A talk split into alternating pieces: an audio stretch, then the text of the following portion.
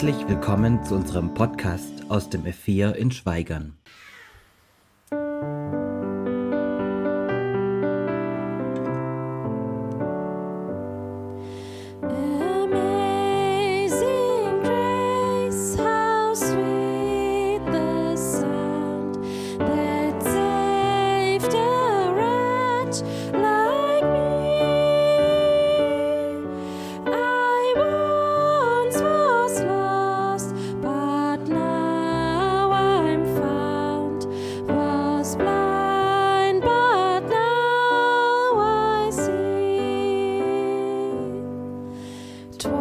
Grace that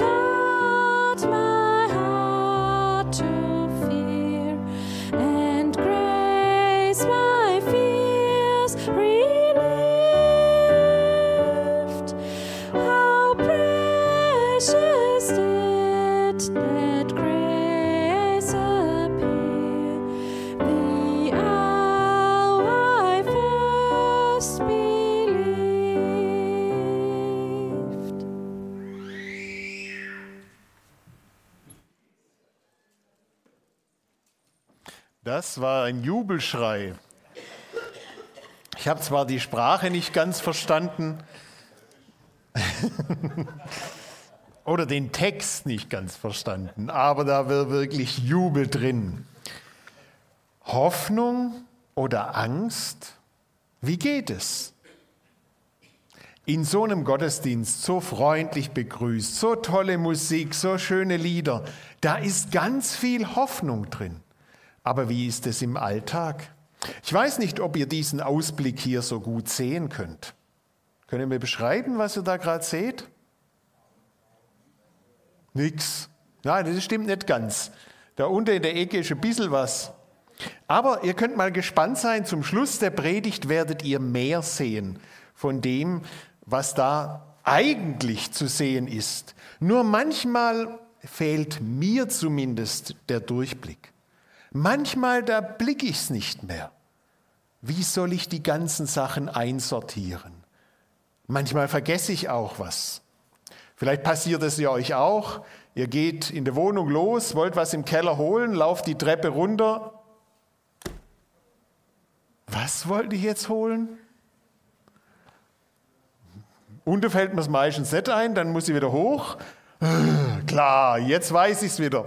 Dann wieder runter und beim zweiten Mal, da weiß ich es meistens noch. Also manchmal ist man einfach durcheinander. Manchmal hat man nicht den Überblick. Und manchmal, da spielt einem seinem Gedächtnis wirklich solche komischen Schreie oder Streiche. Du wachst nachts auf und es steht was vor dir. Ein Zahnarzttermin. Etwas, was du gemacht hast. Etwas, was du gesagt hast und gerne wieder zurückgeholt hättest. Wie gehe ich mit solchen Situationen, mit solchen Erinnerungen, mit solchen Befürchtungen um? Und da hat mir der Psalm 25 sehr geholfen.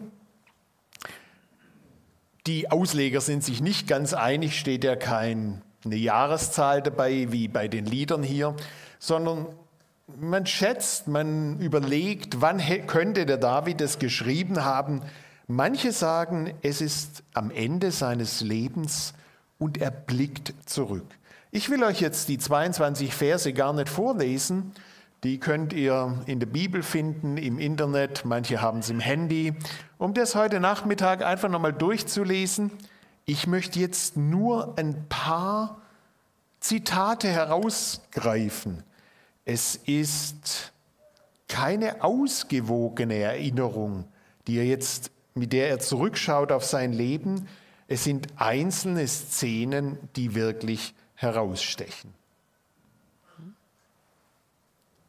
Es ist an und es sollte eigentlich tun. Okay, dann ja. Szenen, die man einteilen könnte in diese zwei Worte. Du bist ein Gott, der mir hilft. Der Herr ist gut und gerecht. Meine große Schuld. Ich bin einsam und elend. Die Angst meines Herzens ist groß. Vergib mir meine Schuld. Lass mich nicht zu Schanden werden. Ich trau auf dich. Das ist fast wie hin und her. Er hat dieses Dankbare und die Angst. Beides ist da. Und dann diese Verse, die am Anfang und am Schluss dieses Psalms stehen. Nach dir, o oh Herr, verlanget mich. Mein Gott, ich hoffe auf dich. Da ist Sehnsucht, der Wunsch nach, du, du hältst mich doch. Du lässt mich nicht zu Schanden werden. Und dann auch diese verzweifelte Bitte, lass mich nicht zu Schanden werden. Bewahre meine Seele, errette mich. Lass mich nicht zu Schanden werden, denn ich trau auf dich. So die Worte von David. Und wie geht's dir? Was macht dir Angst? Was treibt dich um? Wir haben vorher von The German Angst gehört, von dem, was statistisch den Leuten Angst macht. Aber Statistik ist die eine Sache. Was macht dir Angst? Was treibt dich um? Was lässt dich nachts hochschrecken? Wo denkst du, ach, hätte ich das bloß nie gesehen, nie gehört, nie mitgekriegt, ich krieg's nicht aus dem Kopf raus. Oder Dinge, die man nicht, die man verheimlichen will, die man nicht rauslassen will. Wenn das rauskommt. Oder diese Sorge, ich habe keine Ahnung, wie ich das schaffen soll. Da steht eine Aufgabe vor einem und alle denken, ja, du machst das und du, ah, du kriegst es hin, du kriegst es. Und denkst, wie soll ich das jemals schaffen? Wie geht man mit sowas um? Als Jesus im Johannesevangelium vor allem, da wird es berichtet, von seinen Jüngern Abschied nimmt, da sagt er, in der Welt habt ihr Angst. Ja, das ist nicht nur the German Angst. In der Welt habt ihr Angst. Das gehört zu unserem Menschsein dazu. Man sieht es uns nicht immer an, aber die Angst, die gehört dazu. Wer komplett ohne Angst lebt, der ist entweder super naiv oder komplett verrückt. Also, der läuft ja über die Autobahn gerade quer rüber, weil er hatte keine Angst. Nein, Angst gehört dazu. Aber wenn die Angst überhand nimmt und wenn wir es gar nicht mehr unter die Füße kriegen, ohne Angst und ohne Sorgen kommt keiner durchs Leben. Aber wie gehen wir damit um? Und wie finden wir ein richtiges Maß zwischen Angst, Sorge, auch Scheitern und Furcht und auf der anderen Seite zwischen Trost, Hoffnung und Vertrauen? Was macht uns Hoffnung? Was gibt uns Vertrauen? Und da möchte ich euch jetzt ein paar Texte aus dem Neuen Testament euch daran erinnern. Weil ich brauche das manchmal, so wie im Keller, wenn ich was vergessen habe, dann muss ich wieder einen Weg finden, um mich zu erinnern, um mir was wieder vor Augen zu malen. Was gibt mir Hoffnung? Was lässt mich durchhalten? Ich greife mal den ersten raus, 1. Johannes 1, Vers 8 bis 10. Johannes der Evangelist hat ja das große Evangelium geschrieben und dann noch drei ganz kleine Briefe, die ziemlich am Ende des Neuen Testaments stehen. Und in diesen drei Versen heißt es, wenn wir sagen, wir haben keine Sünde, dann betrügen wir uns selbst und die Wahrheit ist nicht uns, in uns. Wenn wir aber unsere Sünde bekennen, so ist er treu und gerecht, dass er uns die Sünde vergibt und reinigt uns von aller Ungerechtigkeit. Wenn wir sagen, wir haben nicht gesündigt, dann machen wir ihn zum Lügner und sein Wort ist nicht in uns. Springen wir mal zurück, Psalm 25, was war die große Bitte von David? lass mich nicht zu Schanden werden. David hat Angst, bloßgestellt zu werden, in Schande zu fallen. Sorgen und Ängste sind wie Wasser, das hochsteigt, das ihm die Luft abschnürt. Das ist bei manchem so eine Geschichte, die darf keiner wissen, die darf nicht rauskommen. Wie soll ich damit umgehen? Da ist der Konflikt, der wird unter der Decke gehalten. Da hofft man, dass keiner da hingeht, dass keiner darüber spricht. Aber eigentlich weiß es jeder. Da ist ein Konflikt und es wird nicht gelöst. Und Johannes ist ganz anders. Das ist fast widersprüchlich, aber es ist so gut, was er hier vorschlägt. Er sagt, wenn wir die Schuld verstecken und verleugnen, dann verraten wir uns und schaden wir uns nur selbst.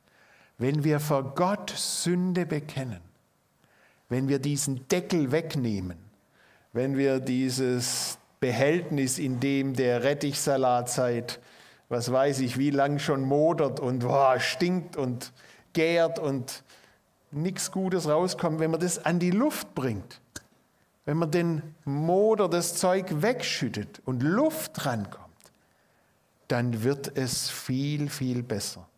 Wenn wir Sünde vor Gott bekennen, und oft ist es auch hilfreich, das wirklich vor jemand zu tun, zu dem er Vertrauen hat. Einfach als Zeuge, bei dem ich nachher auch nochmal nachfragen kann, du, habe ich das wirklich gesagt? Habe ich das wirklich, bin ich das losgeworden? Habe ich das am Kreuz bei Jesus abgeladen? Dann verurteilt und verdammt Gott nicht. Dann droht nicht Schande und Scheitern, sondern im Gegenteil, Gott ist gut und gerecht und weist den Sündern den Weg. Dieser letzte Satz, Zitat aus Psalm 25. Interessant, wie die zwei Texte, Psalm 25 und 1. Johannes, miteinander zusammenhängen. Gott vergibt. Gott freut sich drauf, unsere Schuld zu entsorgen, unsere Ängste und Nöte zu lösen und abzutransportieren. Er ist hier wirklich ein genialer Müllwerker, um diesen Müll aus unserem Leben zu entsorgen.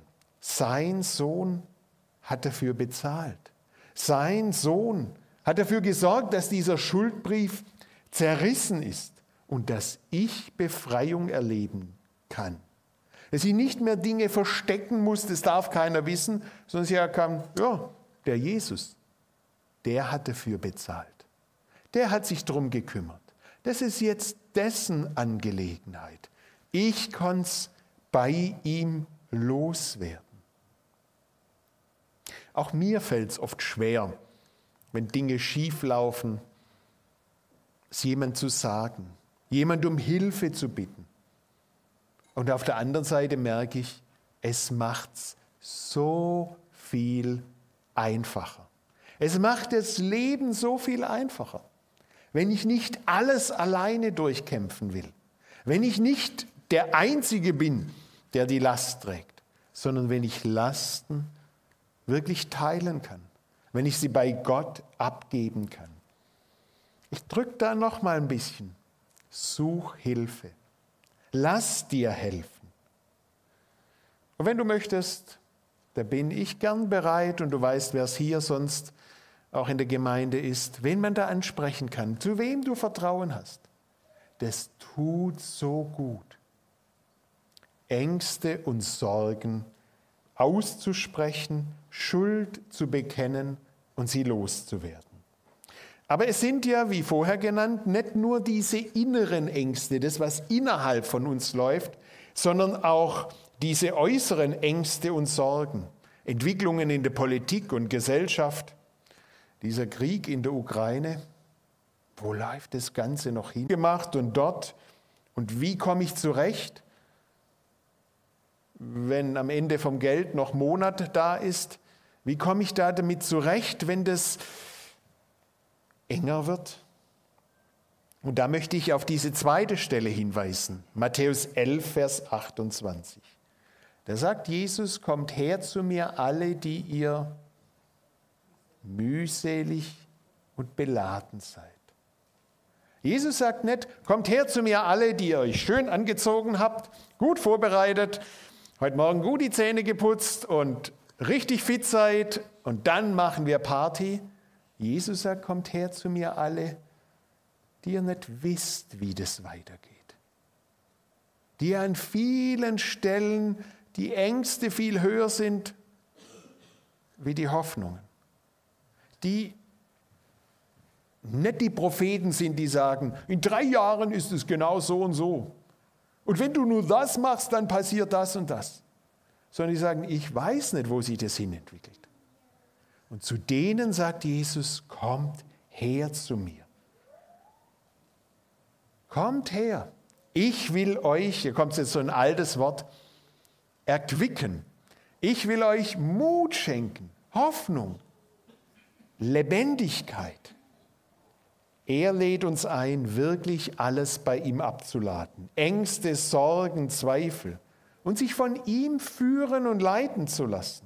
Und das meint, Paul, äh, meint David, zurück, Psalm 25, wenn er sagt, Herr, weise mir deine Wege, leite mich deine Steige. Und Jesus, wieder Matthäus, dann werdet ihr Ruhe für eure Seelen finden dann findet ihr einen Halt, eine Geborgenheit. Und was heißt das jetzt ganz praktisch? Wie wirkt sich das im Alltag aus? Wie merken das die Nachbarn, die Kollegen? Und da habe ich euch heute was mitgebracht. Vorher wurde ihr eingeladen zu Pfingstmissionsfest und zu Erfüllt, diesen großen Festen in Liebenzell. Jetzt heute ist Kindermissionsfest, 3000 Kinder. Zwei meiner Töchter arbeiten mit und haben gestern ganz begeistert oder heute Morgen ganz begeistert davon berichtet. Und von der Liebenzeller Mission gibt es ja auch dieses Mission weltweit, dieses Heft, das jeden Monat mal kommt. Und da fand ich in einem Artikel etwas zu dieser Spannung. Wie kann ich meine Last bei Gott abladen? und erfahre Hoffnung? Und wie wirkt sich das auch auf meine Umgebung, auf die anderen, die mit mir leben, aus? An einem, das könnt ihr jetzt nicht lesen, aber damit ihr wisst, wo ich es rauslese, ich lese es euch vor. An einem anderen Tag, es ist eine Kollegin von uns, eine Missionarin im Nahen Osten, die nicht offiziell als Missionarin unterwegs ist, sondern die dort in einem muslimischen Land lebt mit ihrer Familie. An einem anderen Tag unterhielten wir uns über Hoffnungen und Ängste in unserem Leben. Meine Nachbarin meinte, bei uns Muslimen ist es nicht so wie bei euch. Ihr, ihr habt Frieden, weil ihr eine Beziehung zu Gott habt. Ihr wisst, dass ihr zu ihm kommt, wenn ihr sterbt. Bei uns Muslimen ist das anders. Wir wissen, wir machen Fehler. So viele Sachen sind bei uns Haram, Sünde.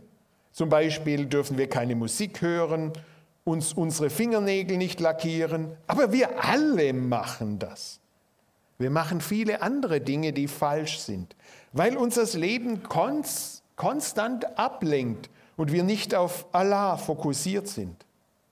Und dann stirbt jemand aus unserem Bekanntenkreis und wir werden an die Vergänglichkeit der Menschen erinnert. Und vor lauter Angst können wir plötzlich nicht mehr schlafen. Was, wenn unsere guten Taten nicht ausreichen? Wie schlimm wird die Strafe sein, die Allah uns schicken wird? Dann erklärt diese Missionarin, wir haben unsere Hoffnung darin, dass wir zu Jesus gehören, dass er in uns lebt und Gott uns deshalb annimmt.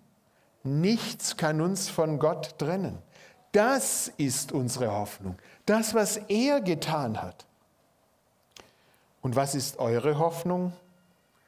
Und die muslimische Nachbarin antwortet, wir schweben irgendwie so in der Luft. An manchen Tagen sind wir gut, dann gehören wir zu Allah.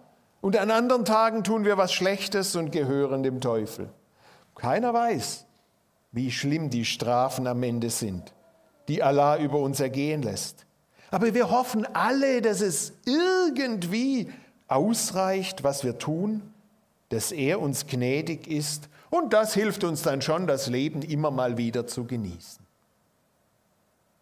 In der Luft hängen oder Geborgenheit zu erleben. Einen Jesus zu haben, der in mir wohnen möchte und ich in ihm. Einen Heiligen Geist, der mich tröstet, stärkt, der nahe da ist. Und unabhängig von dem, ob ich jetzt gut oder schlecht bin, sondern von ihm aus kommt die Beziehung. Na? Ja. Der, die dritte Stelle, Römer 5.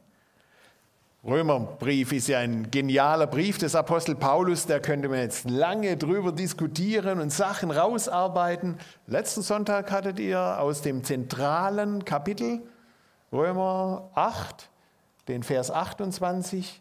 Ich springe ein bisschen zurück, Römer 5.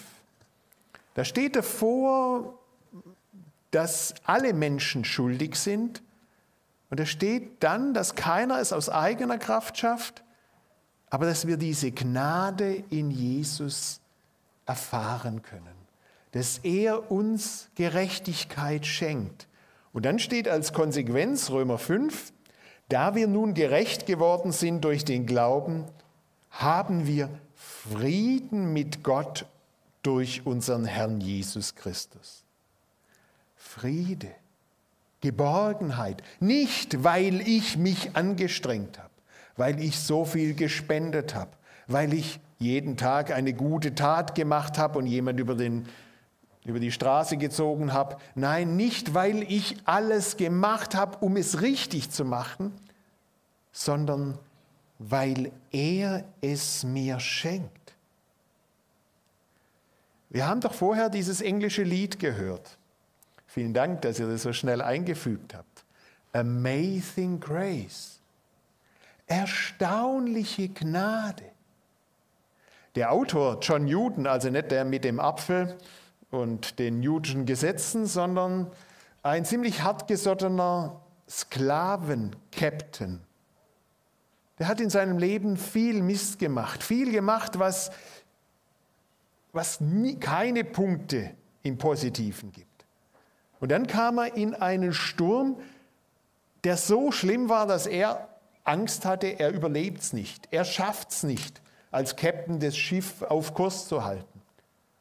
Und Gott rettet ihn und schenkt ihm und den Leuten und den Sklaven auf dem Schiff wirklich das Leben. Und es führt zu einer Lebensänderung bei ihm. Er verkauft das Schiff, er gibt sein Captain-Zeug ab, er macht eine Bibelschule und er wird Pfarrer in England.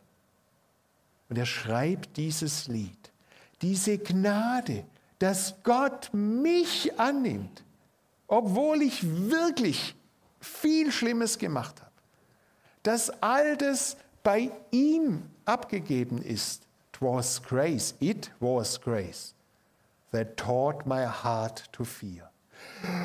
Da läuft mir's erschauternd den Rücken hoch und runter. So großartig ist Gott. Gott, vergib mir, obwohl ich es überhaupt nicht verdient habe. Gott reinigt mich, obwohl ich strotze vor Dreck. Gott liebt mich, obwohl ich alles gemacht habe, was ihm nicht gefällt.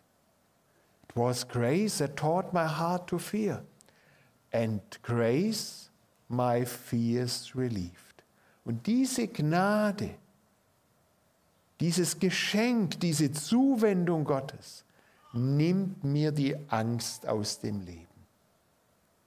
Wenn der mich aus so einem Loch gezogen hat und wenn mir damit geholfen hat, durchzukommen, dann ist alles, was kommt, für ihn nicht zu schwer. Dann kann ich auch in Schwierigkeiten hineingehen. Und dann kann ich sagen, und wenn Jesus dabei ist, ich weiß nicht, wie es wird, aber ich weiß, es gibt einen guten Ausgang. Wenn er dabei ist, dann geht selbst durch Krankheit, selbst durch den Tod, dann geht es weit darüber hinaus. Frieden mit Gott gibt eine Gelassenheit, Die schwierigsten und wichtigsten Fragen des Lebens sind gelöst. Ich darf bei ihm geborgen sein. Und er sorgt für mich. Das heißt nicht, dass hier alles ganz glatt läuft. Aber ich bin geborgen in ihm. Noch eine kleine Geschichte zum Schluss. Gustav Knag, der ist 1806 geboren. Sein Vater ist früh verstorben, dann kam er zum Onkel, hat ein hervorragendes Abi da in Berlin gemacht und hat dann nach dem Abi Theologie studiert. Für die Fachleute in Theologie sage ich jetzt ein paar Namen seiner Professoren, Schleiermacher, David Friedrich Strauss und Friedrich Hegel. Das sind nicht Professoren, die einem den Glauben an Jesus ganz lieb machen. Das waren eher so, ja, man muss da mal sehen, ob das dann tatsächlich so war und sehr kritisch und vieles in Frage stellend. Und obwohl er bei denen studiert hat, ist er in ganz tiefen, echten Glauben, ist er da dazu gekommen, hat den behalten, kam dann als Lehrer nach Königs Wusterhausen, das muss irgendwo dort in der Ecke sein, und er, er ist einfach begeistert von diesem Jesus. Ja, er hat einen Auftrag als Lehrer, was er genau unterrichtet hat, weiß ich gar nicht mehr genau. Aber die Eltern haben sich ein bisschen beschwert. Er würde zu viel von diesem Jesus reden und von, der, von dem Frieden, den man in Jesus hat und dass Jesus einem im Alltag helfen würde. Der soll doch den viel mehr Latein, Physik, Bio oder was auch immer beibringen und nicht so viel von dem Jesus reden. Es gab ziemlich Widerstand, ziemlich Ärger und es war kurz davor, dass man ihn rausschmeißt aus seinem Dienst. 1831 ist es inzwischen. Es kam die asiatische Cholera dort in diese Gegend. Die Stadt hat reagiert, hat ein Lazarett eingerichtet, hat Material bereitgestellt und hat dann einen Aufruf in die Bevölkerung geschickt. Wir brauchen jetzt Leute, die in diesem Lazarett arbeiten. Ja, eure Reaktion war auch die Reaktion in dieser Stadt. Uh. Der neben mir, der hinter mir, der, ich, ich habe das nicht gelernt. Ich nicht. Doch. Dieser Gustav Gnag und ein Wagner-Geselle, die sind da in dieses Lazarettschiff gegangen. Dann wurden tatsächlich welche krank. Und sie haben sie gepflegt. Warum hat Gustav Gnag das gemacht? Weil er wusste, egal was mit meinem Leben passiert, egal ob ich jetzt krank werde oder ob ich sterbe, dieser Jesus, bei dem bin ich geborgen. Dieser Jesus, der gibt mir diesen Frieden. Dann hat er ein Lied geschrieben. Keiner wird zu Schanden, welcher Gottes hat. Er hat diesen Psalm 25 nochmal vertont, ein bisschen umformuliert. Aber die gleiche Aussage. Im Vertrauen auf Jesus, da komme ich mit meiner Schuld zurecht, da komme ich mit meiner Angst zurecht und da prägt Hoffnung mein Leben. Und das wünsche ich euch dass der Nebel sich wirklich lichtet. Seht ihr den Baum links unten? Vorher war das das Einzige, was man gesehen hat. Es ist wirklich aus dem Fenster, aus, aus dem Balkon der Bibelschule Beatenberg, da hatte ich im März stille Tage, das ist das gleiche Bild, nur einen Tag später. Manchmal sehen wir nicht, wie es weitergehen soll. Wir sehen nicht, womit wir es zu tun haben. Wir sehen nicht, dass da Eiger Mönch und Jungfrau wie auf dem Tablett vor uns stehen, wirklich begeisternd. Wir haben den großen Blick nicht mehr. Es ist alles vernebelt. Jesus sagt, komm her zu mir alle, die ihr mühselig und beladen seid. Kommt her zu mir, die ihr es nicht mehr blickt. Und es lohnt sich, zu ihm zu kommen. Er hat den Durchblick. Er sieht selbst durch das Schneetreiben und den Nebel hindurch. Und er trägt uns. Meine Augen sehen stets auf den Herrn, denn er wird meinen Fuß aus dem Netze ziehen. Ich möchte beten. Lieber Herr Jesus, danke, dass, dass du diesen Durchblick hast. Danke, dass du die Perspektive hast. Und ich bitte dich, schenk uns den Mut, zu dir zu laufen. Den Mut, auch andere mit einzubeziehen, Schuld loszuwerden, Hilfe zu suchen und nicht immer zu denken, wir müssen alles alleine machen. Danke, dass du dich anbietest. Danke, dass du unser Helfer, unser Retter, unser Heiland bist. Amen.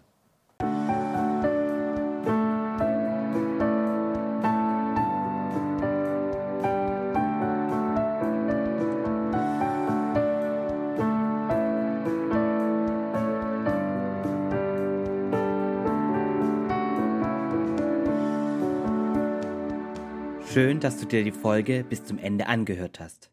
Sollten noch Fragen bestehen, Wünsche oder Kritik, können Sie uns gerne eine E-Mail schreiben an podcast.lgv-schweigern.de. Bis zum nächsten Mal.